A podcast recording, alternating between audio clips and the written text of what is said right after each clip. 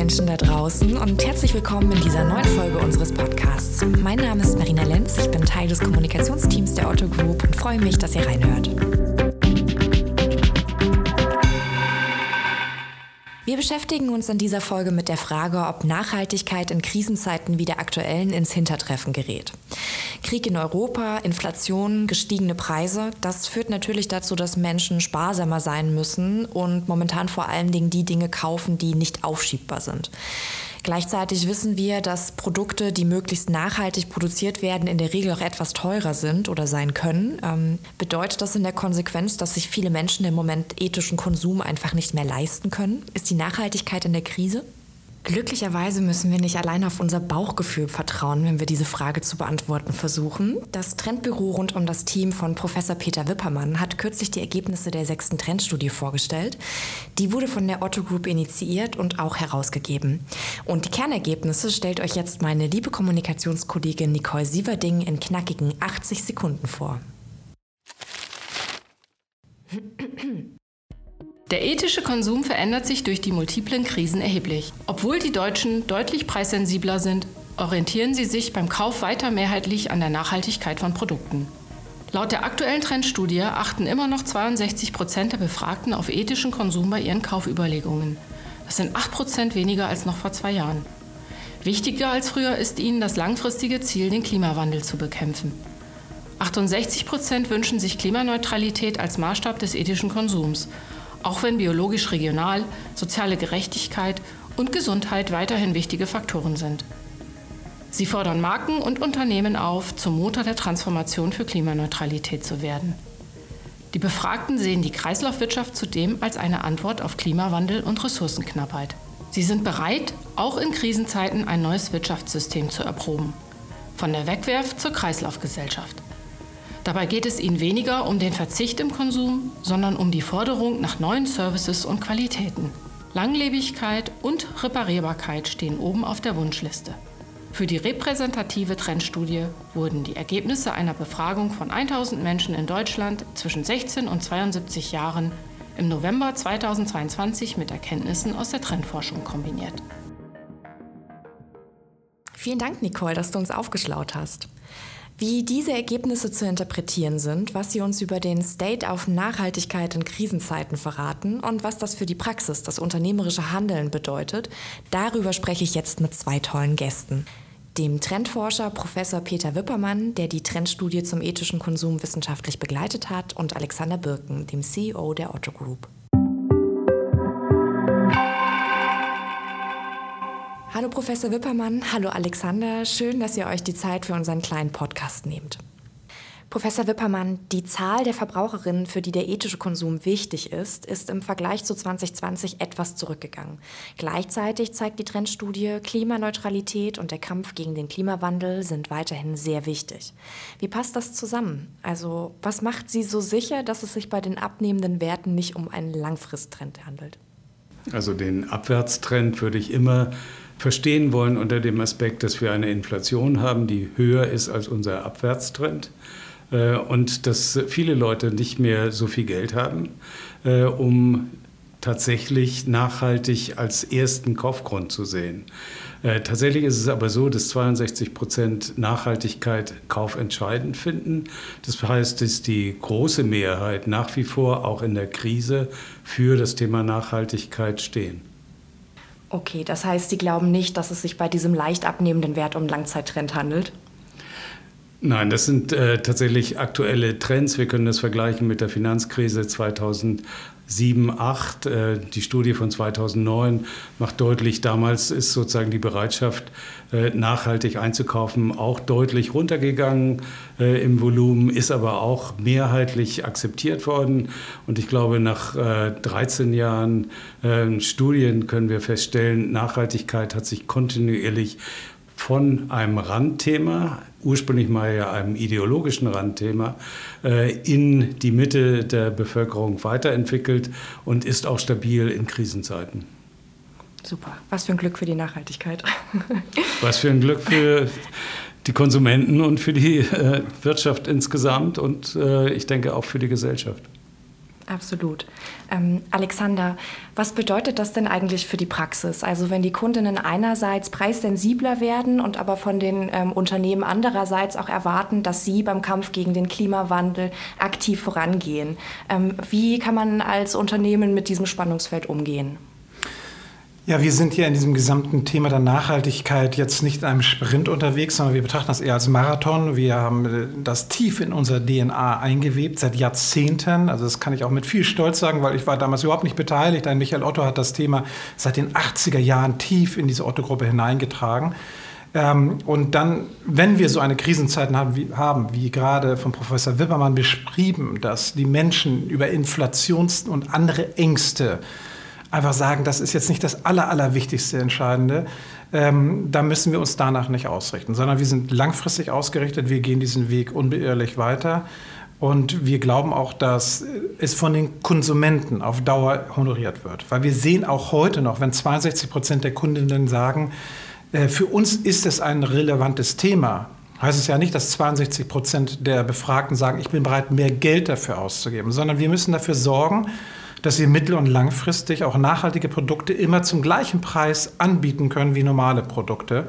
Das kann in bestimmten Phasen auch mal eine Investitionsphase sein, aber ich glaube, auf Dauer wird das Thema auch nicht teuer sein, weil der gesamte Markt entwickelt sich in Richtung Nachhaltigkeit. Und wir tun das, wie gesagt, aus vollster innerer Überzeugung. Ähm, Professor Wippermann, in der Umfrage zur Trendstudie hat sich ja auch gezeigt, dass die Babyboomer tatsächlich die stärksten Treiber des Wandels sind. Da sind, glaube ich, 85 Prozent bereit, irgendwie so diesen Weg von der Wegwerfgesellschaft zur Kreislaufwirtschaft zu gehen. Und in der Gen Z sind es im Vergleich nur 64 Prozent, die wir ja aber in den letzten Jahren alle mit Fridays for Future und der letzten Generation und ähnlichen Bewegungen eigentlich als starke Triebfedern wahrgenommen haben. Ähm, können Sie da aus den Zahlen ähm, Erkenntnisse ab ableiten, woher das kommt und warum das so ist? Ja, es äh, lohnt sich auch da ein bisschen in die Vergangenheit zu gucken. 2007 waren es auch die Babyboomer, damals waren sie natürlich etwas jünger, äh, aber die Gen Z war völlig desinteressiert. Dann kamen die Lohas äh, so um 2011 herum für einen nachhaltigen Lebensstil. Das Ganze wurde ästhetisiert, war ursprünglich ideologisch, ist dann ästhetischer geworden. Heute ist es so, dass wir eine Corona-Phase hinter uns haben. Damals war es die Generation Z, die eingefordert hat, tatsächlich Nachhaltigkeit schnell umzusetzen. Ähm, die Babyboomer waren etwas verhaltener, äh, vor allen Dingen, wenn es ums Bezahlen ging. Das hat sich jetzt umgedreht und man kann das eigentlich am besten verstehen, wenn man sich die Jugendkultur anguckt. Äh, wenn man erwachsen wird oder wenn man dabei ist, erwachsen wird, möchte man was erleben. Wir kommen aus einer Phase, wo zwei, drei Jahre lang Erleben sozusagen verboten war und es gibt einen Nachholbedarf. Insofern haben wir eine Politisierungsphase mit Fridays for Future hinter uns, außer Gen Z, eine Forderungsphase und und jetzt ist sozusagen das Thema Klimawandel gewandert in die etwas älteren äh, Semester und die Babyboomer sind zahlenmäßig größer. Äh, das bedeutet nicht, dass die Gen Z das Interesse verloren hat, sondern das bedeutet vor allen Dingen, dass die Gen Z im Moment andere Themen interessanter, wichtiger findet und das Thema Nachhaltigkeit immer mit Erlebnis und Spaß verbunden sein muss. Das ist eine wirklich spannende Erkenntnis. Vielen Dank. Ähm dann direkt noch die äh, nächste Frage hinterher. Der, die Kreislaufwirtschaft gilt ja so als der Königsweg des ethischen Konsums um, im Kampf gegen den Klimawandel. Und äh, laut den Studienergebnissen sehen das auch die Verbraucherinnen so. Ähm, glauben Sie, dass das Konzept tatsächlich schon in den Köpfen der Menschen angekommen ist oder ist es vielleicht aktuell eher so ein neues Buzzword, das in diesem Nachhaltigkeitskontext geprägt wird? Ich glaube, dass das Thema Klimawandel und was können wir dagegen tun, ähm, spätestens seit letztem Jahr sehr präsent geworden ist. Ähm, die Kreislaufwirtschaft ist ein Ansatz, äh, der nicht einfach umzusetzen ist, weil wir einfach die gesamte Wirtschaft äh, auf eine neue Ebene heben müssen. Äh, das passiert in bestimmten Bereichen. Das finde ich sehr optimistisch. Und die Veränderungen in der Gesellschaft äh, zu begrüßen, ist mehrheitlich seit zwei Studien nachzuweisen, äh, ist auch nicht zurückgegangen durch die Infl äh, Inflation. Und ich glaube, das ist das Entscheidende, auch wenn es ein steiniger Weg ist in die äh, Kreislaufwirtschaft, ist er gewünscht und die Leute, die das Geld haben, nämlich die Konsumenten, fordern letzten Endes die Unternehmen auf, hier aktiv zu sein, sind selber bereit, aktiv zu werden und stellen nicht mehr die krassen Forderungen an die Politik. Das ist übrigens ein ganz spannender Gedanke, den wir da wieder gespiegelt gesehen haben. In der Vergangenheit war immer die Politik für alles verantwortlich und das wird ganz deutlich abgewählt.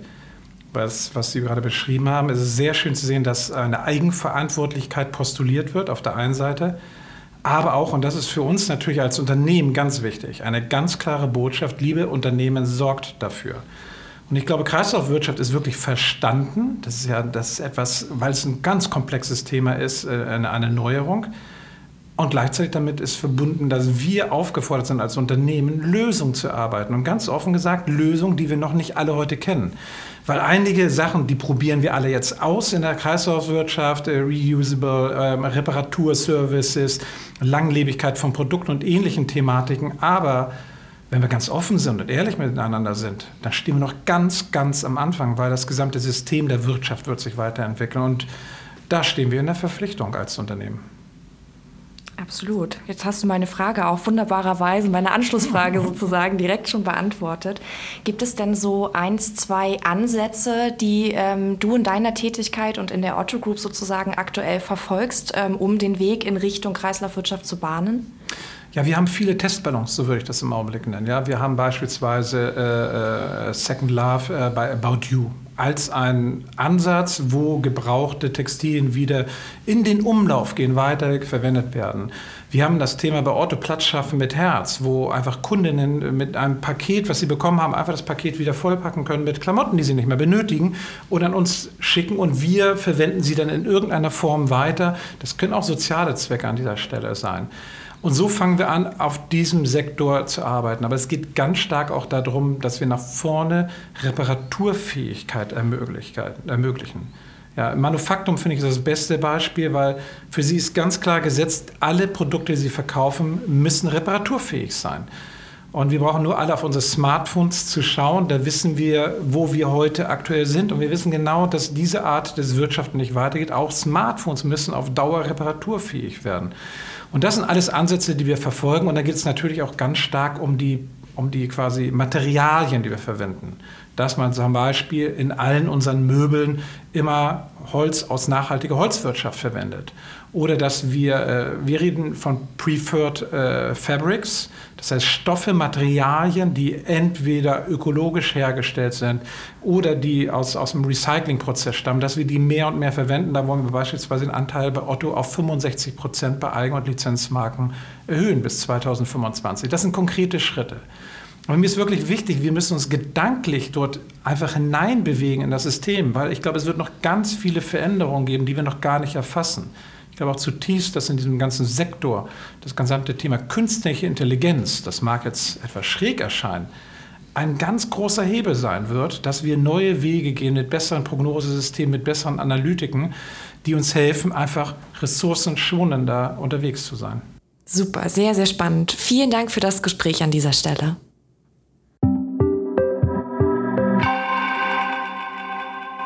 Zeiten sind herausfordernd, doch den Kopf in den Sand stecken hat noch niemand geholfen. Aus diesem Grund möchte ich allen Gästen in diesem Jahr eine Frage stellen, die uns optimistischer in die Zukunft blicken lässt oder den Blick zumindest auf etwas Gutes richtet. Deswegen, was ist euch oder Ihnen wichtig für das Jahr 2023 und für die Zukunft? Ja, ich finde, dass äh, wir die kleinen Schritte äh, stärker fokussieren sollten, und uns äh, mehr um Optimismus als um äh, Pessimismus Gedanken machen sollten. Äh, ich wünsche mir, dass der Krieg in der Ukraine äh, beendet wird und dass wir wieder zurückkommen in eine Atmosphäre des gegenseitigen Respektierens, des Miteinanders. Und das zielt dann auch letzten Endes in die Kreislaufwirtschaft. Ich glaube, ähm, ich kann mich an einer Stelle erstmal komplett anschließen. Das ist natürlich, wir wünschen uns alle Frieden, ja, dass der möglichst rasch kommt und auch in einer Art und Weise geschieht, dass auch, auch die Ukraine einfach als Staat unverletzt ist. Ähm, ich freue mich erstmal. Ich freue mich, dass das Thema Nachhaltigkeit im Mainstream der Gesellschaft angekommen ist und auch heute da ist. Und das sehen wir auch durch diese Trendstudie wiederum bestätigt. Und ich würde mich freuen, wenn wir tatsächlich äh, weniger über Konzeptionen und Richtlinien und ähnliches reden, sondern ins Handeln und ins Tun kommen. Das liegt natürlich im Naturell eines Händlers. Aber dass wir tatsächlich Schritte gehen, wie Sie es gerade beschrieben haben, Herr Weppermann, wir gehen Schritte, wir probieren etwas aus, wir, wir irren uns empor, wie ein Kollege immer zu sagen pflegte. Und ich glaube, dann werden wir auch gemeinsam auch die Herausforderung dieser Klimawirtschaft tatsächlich miteinander gestalten. Super, wunderbares Schlusswort. Vielen, vielen Dank. Gerne. Gerne.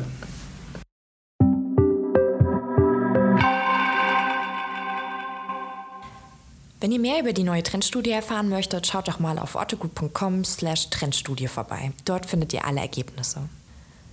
Und um auf unsere Eingangsfrage zurückzukommen, glücklicherweise zeigt die Wissenschaft, dass die Nachhaltigkeit nicht in der Krise ist. Allerdings verändert sich zunehmend, was wir unter ethischem Konsum verstehen und wen wir in der Verantwortung sehen. Nun interessiert mich da natürlich eure Meinung. Hat sich euer Verhältnis zur Nachhaltigkeit in den vergangenen Monaten und Jahren verändert? Kommentiert gerne auf den Social-Kanälen der Otto Group, zum Beispiel auf LinkedIn. Die Links findet ihr natürlich alle in den Show Notes. Und damit macht's gut, bis zum nächsten Mal in zwei Wochen. Dann geht es konkreter um die Langlebigkeit von Produkten und was das mit Kreislaufwirtschaft zu tun hat. Darüber spreche ich mit zwei spannenden Kolleginnen, also stay tuned.